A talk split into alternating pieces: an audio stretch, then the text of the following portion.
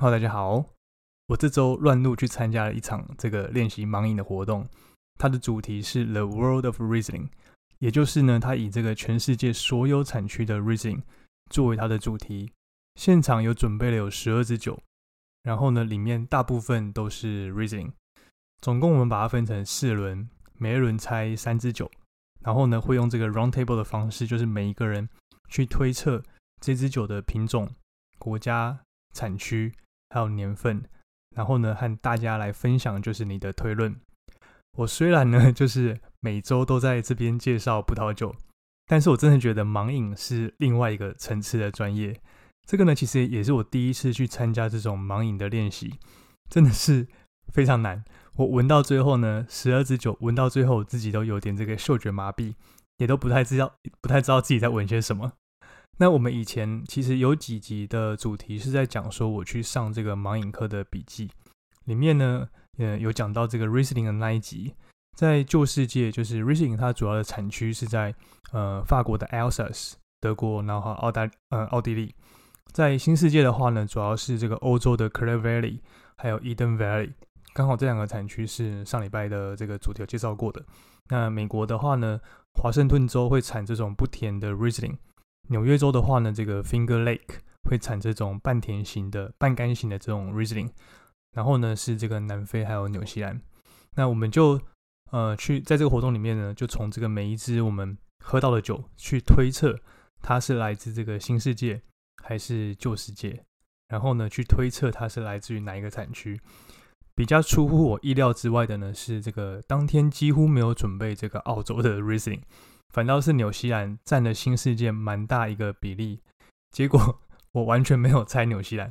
那很惭愧的就是，我在两年多前，我自己呢，呃，还有去这个纽西兰的 Central Otago，还有这个 North Canterbury 这两个产区拜访过好几个酒庄，但是呢，其实我还没有很熟悉这种纽西兰的这个 r i s i n 的风味。不过呢，我还是觉得这个盲饮是一个还蛮有趣的一个活动，就是你完全不受到这个酒标的影响，单纯就是从一支酒。我们闻到，然后我们喝到的这个特征，去推测它的产区，还有它的年份，当然还就是葡萄品种。那只是在当天那场活动，因为我们已经知道，呃，它的主题就是 racing 嘛，所以呃，不太需要去猜它的品种。但是我们还要还是要从这个我们喝到的酒，去推测它的产区、它的国家、它的产区还有它的年份。那我觉得最难的其实就在于去抓取这个葡萄。的特征啊，还有产区的特征这件事情，就算我们知道，就是在我们面前这支酒，它有很大比例是这个 Riesling。那 Riesling 的特征呢，其实也就是那几个，它的酸度高，然后有这种柑橘、柠檬花香，然后还有这种比较成年之后这种汽油味等等的味道。但是呢，要怎么去抓到那个很些微的不同产区的这个特征，真的是要透过很大量的练习，那也就是要喝得够多，才有办法去做得到。比如说，我真的我还蛮喜欢，就是其中一个人在描述他的推理的时候，他常常会用一个架构，他会说，就是因为我有闻到什么什么的特殊的一个香气，所以呢，我就猜应该是呃这个 A 或 B 这两个国家或是这个产区，但是呢，就是这支酒它又少了一个什么什么的味道，所以呢，我猜很可能有很大的机会，这支酒应该是来自 B 的这个产区，类似像这样的一个架构。那要有办法做到这样一个推论呢？就是你的脑袋里面就是要有很完整的这种知识的一个架构，但是呢，这个知识的架构又不是完全靠念念书和这种记忆推堆叠出来的，它是要靠每一次的这个品饮，让自己的这个嗅觉和味觉除了可以抓到那些很共同的特征之外呢，你要有办法去抓到那种很些微的这种差异。那我真的觉得这个是盲饮最困困难，但是也最迷人的一个地方。好，那我们回到今天这一集的主题。上一集我们介绍这个澳洲这个产区里面，可以说是这个产量最大的就是东南澳的这个产区。然后我也介绍呃南澳大利亚这个比较大的产区。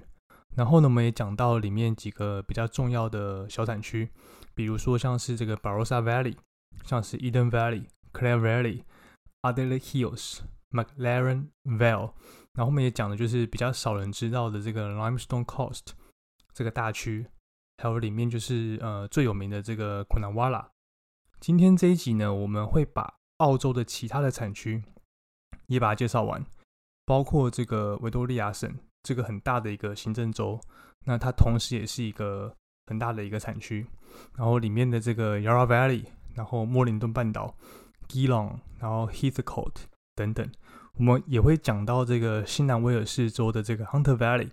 然后还有塔斯马尼亚州。那我们就先从这个维多利亚州，呃，这个产区开始介开始介绍起。维多利亚州呢，它的首都是墨尔本，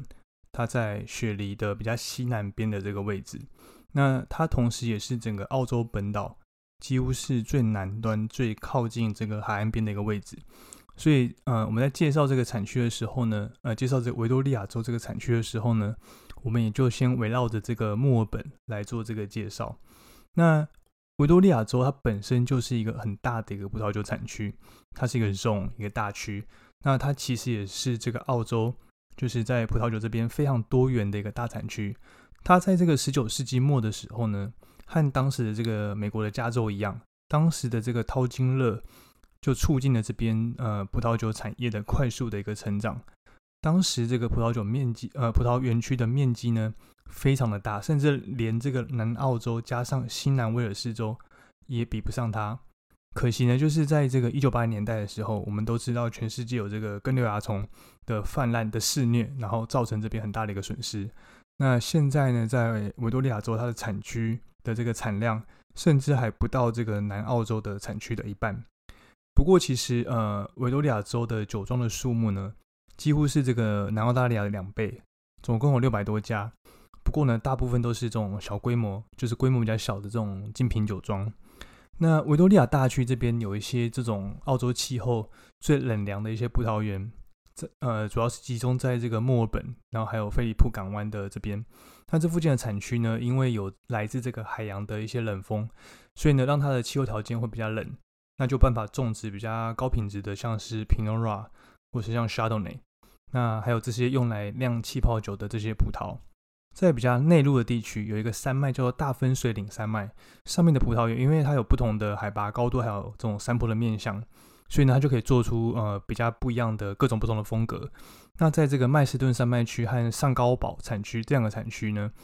呃，这边可以产出一种比较优雅的这种 Pinot Noir 或是 Chardonnay，还有一些香气很丰富的 Riesling 啊，还有 Sauvignon Blanc。那在一些海拔比较低的这种山坡的地方，可以。种植一些这种比较晚熟的葡萄品种，比如说像是 Shiraz，像是 Cabernet Sauvignon。但是呢，这边通常比起这个澳洲其他这种比较炎热的产区，它的酒体会比较轻盈一点点，那也比较偏向这种新鲜的风格。这个是维多利亚州。那在比较这这是维多利亚州比较大的一个产区，这个 zone 嘛。那我们就再来现在来看几个这种。比较小一点，这个我们叫 region，就是几个比较小的这种产区。我们就先从这个墨尔本，它东北边的这个亚拉河谷 （Yarra Valley） 开始介绍起。一般来说呢，就是亚拉河谷它的气候，它会偏向这种冷凉到中等的这种海洋型气候，因为它毕竟还是还蛮靠这个海岸线的。那不过呢，其实这个产区的气候呢，会因为这个葡萄园它在这个海拔高度的不同，还有这个山坡面向的不同，那所以这边。的葡萄园酿出来葡萄酒，它的风格其实很多变的，那很难就是一概而论说这边的酒就是这样的风格。那不过呢，在这边它最呃出色的葡萄品种是这个 Pinora 那它可以酿成就是呃很高品质的这种餐酒。那在 Yarra Valley 呢，它也以这种品质很好的气泡酒闻名。雅河谷的这个 Pinora 通常是这种果香很丰富，然后带有这种草莓、李子啊。还有黑樱桃的这样的一个香气，它的单宁会比较成熟，比较柔软一点。那再加上这种适当的橡木桶的培养，来添加它的一个复杂度。最好这种酒庄他们会适合，他们他们会生产这种适合成年的酒款。那在 y a r v a y 这边，因为地形上的复杂度呢，也让这边就是也可以生产其他的葡萄品种，像是 Chardonnay，像是 Shiraz，或是呃 Cabernet Sauvignon，他们也都会酿成不同的风格。但是呢，通常比起就是其他比较温暖的产区，这些品种在 Yarra Valley 这边，通常他们的酒体都会比较这种鲜弱一点点这样的一个风格，就是酸度比较高啊，然后酒体或者比较饱，没有那么饱满。那主要都是还是因为这个 Yarra Valley 这边它的气候是偏向这种冷凉中等的海洋型气候，为呃是主要的原因。下一个我们要介绍的是这个莫林顿半岛，它的英文是呃 Mornington Peninsula。那 Mornington Peninsula 呢，它是位在这个墨尔本的比较南方的一个位置。那 Pinot Noir 和 s h a d o n n a y 也是就是这边比较出色的这个葡萄品种。那因为它也是处于这个海岸边，所以这边的气候呢，其实也是比较偏冷凉到中等的这个海洋型的气候。那这边有很多这种小型的精品酒庄。那因为这是海边的这种气候比较多变的这样一个特性，那也让这边就是年份，它会对于这种风味的影响会比较大一点。有些年份呢，可能会因为在葡萄开花或是收成的的这种季节，然后气候比较寒冷、比较潮湿，或是这边风比较大的关系，所以影响到最后酿出来的酒的风格。那在最好的年份、最好的季节，这个葡萄它是呃可以有比较长的这个生长期。那可以酿出这种比较宜人的这种甜美的风格，细致，然后又比较优雅的这个酒款。那在 Mornington Peninsula 这边的 Pinot Noir 呢，不论是做成这个细致优雅，或是比较有架构这样的酒款，那通常都有办法去保持它这个呃比较纯净这个原呃原始的这种呃水果的风格。那 s h a d o n a y 呢，它的风格则会反映在就是这边比较冷凉的气候带给它这种柑橘啊、梨子啊。或是苹果这样一个香气，那通常呢，呃，Chardonnay 在这边也会有很高的一个酸度，那所以呢，通常还会透过这个 MLF，透过这个苹果酸乳酸发酵，来稍微去柔化它一点点的柔化它的酸度，然后也多添加呃 Chardonnay 这支酒的一个呃的复杂度的这样一个风格。那下一个呢，是我们要介绍的是呃吉朗吉朗这个产区。那吉朗这个产区呢，它是位在呃墨。呃，墨尔本的西边的位置，它的气候条件其实和这个莫林顿半岛 （Mornington Peninsula） 非常的一个类似，所以这边呢，它也是以这个 Chardonnay 闻名。然后通常它会酿成这种比较复杂一点、香气集中啊、酒体比较饱满的一个风格。在红色葡萄品种这边呢，它则是以 Pinot Noir 和 Shiraz 为主。Pinot Noir 它会带有一些这种土壤的一个味道。那 Shiraz 呢？因为也是因为这边气候稍微比较冷一点的关系，它会比较清新，然后带有一些胡椒的这样一个风格。那 s h a d o n a y 和 Pinot Noir 呢？呃，在这个产区，在 G 朗这个产区呢，它也都会被拿来做成呃气泡酒的这个基酒。然后呢，再来我们要介绍的是在墨尔本这个北边的这个西斯寇特 （Heathcote），它也是呃这个维多利亚州在它位在这个维多利亚州比较中心的一个位置。所以它比起上面讲的几个产区呢，它相对是呃比较远离海岸线，然后处在比较内陆的一个位置，所以这个海风和洋流的影响就会比较小一点点。在海拔比较高的这个葡萄园呢，会属于像是中等的这个气候的类型，它可以生产就是结构比较完整，然后带有清新的果香的，像是 Shiraz 啊，然后 Chardonnay 和这个 Cabernet Sauvignon，它也广泛的被种植在这个产区。那另外呢，我们也可以发现，就是其他比较地中海类型的葡萄品种，像是来自意大利的 Sangiovese，或是来自西班牙的这个 Tempranillo，也都可以在这个产区呃被发现到。然后在这个 Heathcote 的东边是高堡河谷，那因为这边有这个高堡河流过，所以它的湖泊和溪流可以帮助去调节这边的气候。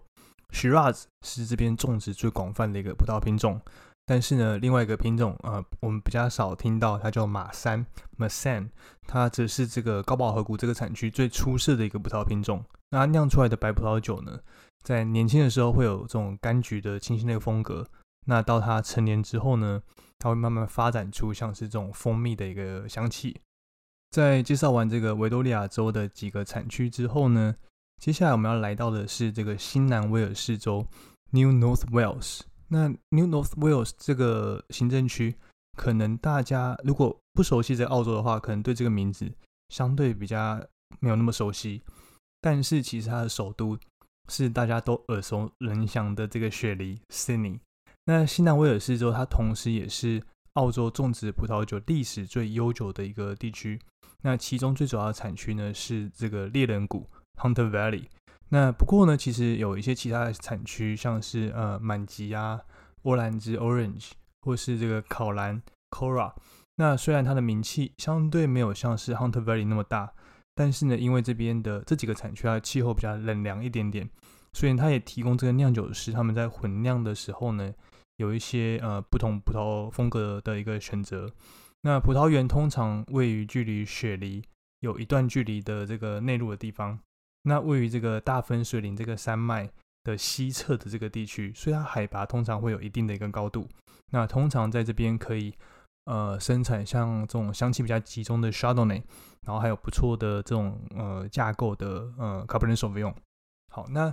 新南威尔士州呢，它最重要的产区，嗯，可能就是这个猎人谷 Hunter Valley 这个产区。Hunter Valley 它是属于比较炎热又潮湿的一个气候。那幸运的是呢，在这个地方呢，它的云层会比较厚重，然后海风呢也稍稍的会疏解这种夏天它最热的时候的这个热浪。但是呢，就是在这边收成的时候，很容易会下雨，所以呢，呃，这个树冠管理这种这种技术就会变得很重要。它可以让这个枝叶去保持通风。然后太过茂盛又紧密的枝叶呢，可能会造成这个阳光没办法照射进这个葡萄树里面，它也会造成这个水分比较难蒸发。所以一旦呃潮湿的话呢，就容易会滋生这个真菌，那提高葡萄它感染的这个风险。在这个 Hunter Valley 这边面种植面积最广的葡萄品种是这个 s e m i l o n 谢密雍，那它通常会做成就是在年轻的时候酒体比较轻盈，然后酒精浓度比较低。那酸度高，香气不明显的这样的一个风格，但是呢，在当它在这个瓶中陈年了一段时间，可能是六到八年之后，那它就会慢慢开始发展出这种比较复杂的这种火烤吐司啊、坚果，然后蜂蜜的这样一个风格。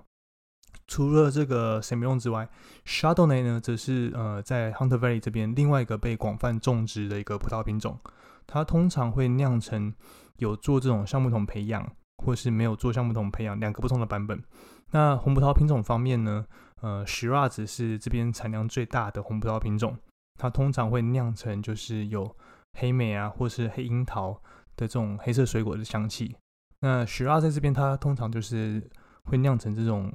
单宁比较柔软，那酒体稍微中等，然后带有一些这种土壤气息这样的一个风格。好，那离开了这个呃新南威尔士州。就是呃，New North Wales 之后呢，我们下一个要聊的是这个西澳大利亚 （Western Australia），它在这个澳洲最西边的这个位置。那整个西澳大利亚它的行政区，它的幅员其实非常的广大，但是呢，它的葡萄酒产区呢，就只有在它最西南方一点点的这个位置。那这边生产的葡萄呢，它可以被混酿，然后标上这个西澳大利亚产区，呃，Western Australia 这样的一个。呃，区域的名称，那这边也是就是唯一不被南瓜在这个东南澳产区，呃，South Eastern Australia Zone 的一个区域。好，那在西澳大利亚这个产区里面呢，玛格丽赫特、玛格丽特河这个 Margar 呃 Margaret River，它可以说是这个西澳大利亚这边最知名的葡萄酒的一个产区。它是位在这个西澳大利亚州的这个首府博斯 Perth。它南边大约是两百公里的一个地方，那因为这边就是葡萄生长在位于海海岸线的这个产区，所以呢，它这边是属于这种温暖的这种海洋型的气候。那它比起澳洲的其他的产区，这边的就是它的降雨量会比较高一点。那通常雨季呢会在这个冬天，在这边呢，呃，最有名的，呃。的这个红葡萄品种是这个 Cabernet Sauvignon，那也是种植最广泛的一个葡萄品种。它通常会和这个 Melo 酿成就是波尔多的混酿的风格。那在这边的酒款的风格，它可以很多变，它可以是这个比较优雅内敛的一个风格，那也可以是这个有明显的这种水果香气啊，然后比较奔放的一个风格。Chardonnay 呢，它通常会呃酿成这种有集中的这种带核水果的香气，然后这种天然的酸度。啊，透过这个橡木桶的陈年，还有这种苹苹呃 MLF 呃苹果酸乳酸发酵的这种功法，那帮酒添加一定的这个复杂度，然后酿出很多不同风格的这个酒款。Sauvignon Blanc 可能它也是在这边被大量种植的一个葡萄品种，那通常会和这个 s e m i l o n 去做混酿，酿出来的酒呢会带有这种峨眉啊，还有这种热带水果的一个香气，那通常也会带有很高的一个酸度。在这个玛格丽特河产区的东南边，则是这个大南部产区 （Great South Region）。那其中包括几个次产区，像是贝克山或者是法兰克兰河，